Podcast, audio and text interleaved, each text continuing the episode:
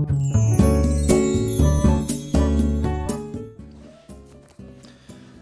い、おはようございます。美容師をしていますカナダとカナダと申します、えー、今日のテーマは現金のみしか使えないお店はそろそろやばいんじゃないかというねお話をしようと思います。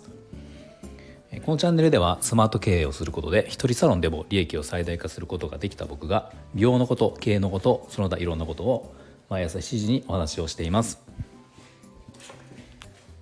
はいえーと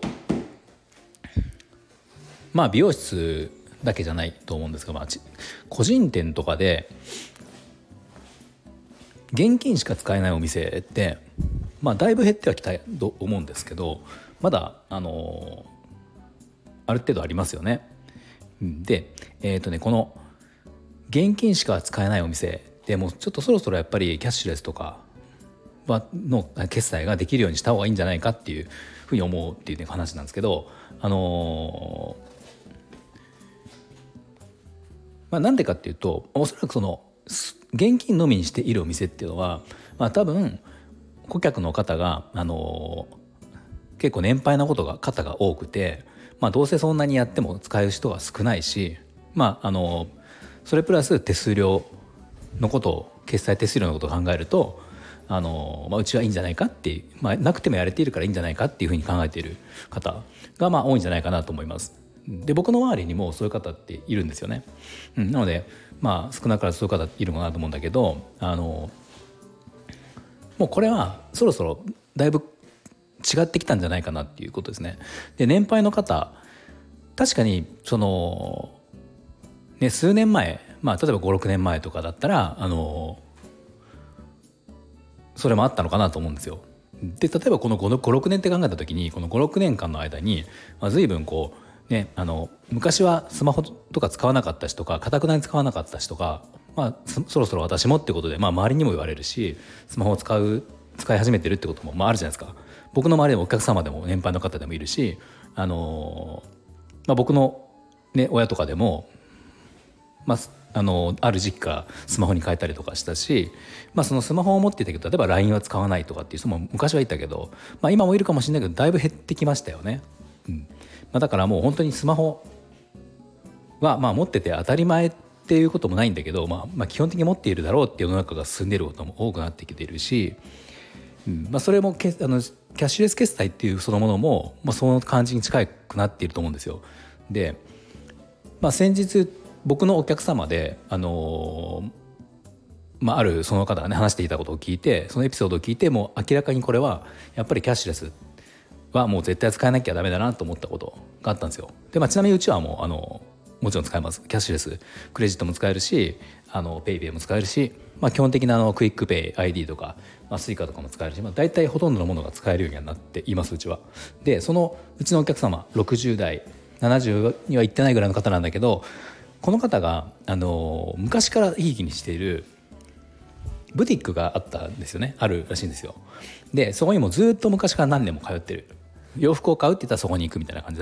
らしいんだけどあのまあ最近ですねちょっと最近やめようかなって思ってるって話をしてて「なんでなんどうしたんですか?」って言ったらあの要は、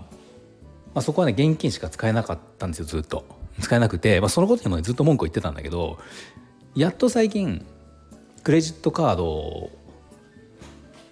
とペイペイだな。ペイペイはなんか使えるようになったっていう話をしてたんですね。でえーと、あじゃあいいんじゃないですか？ってよかったじゃないですかって言ったんだけどそれがそのクレジットカードペイペイ使えるんだけどその支払いをクレジットとかまあキャッシュレスにするとポイントがつきませんっていうふうらしいんですよ。まあねお店としてはあのキャッシュレス現金で頂いてたお客様はキャッシュレスにすることでまあ、その分の手数料が引かれるわけなんで、まあ、もちろん売上と利益としては減るわけなんですよね。まあ、だからその分あのポイントの還元はなしにしようっていうことで、まあ、ポイントはなしになったっていう現金であればポイントもらえるんだけどっていうんで、まあ、そういうことがあったんですってなのでまあその長い間現金しか使えなかったことにもそもそも不満ではあったんだけどさらにやっとじゃ使えるようになったと思ったらポイントがつかないってなってもうこれが極めつけだったんですよね。だからもうその方は、まあ、ちょっともうあそこちょっとやめようかなっていう話をに実際僕のとこでしていて、まあ、実際今言ってるかどうかちょっとわからないんだけど、まあ、結局そのお客様、まあ、長年の常連の顧客様の不満につながっているっていうことが、まあ、実際あるわけですよ。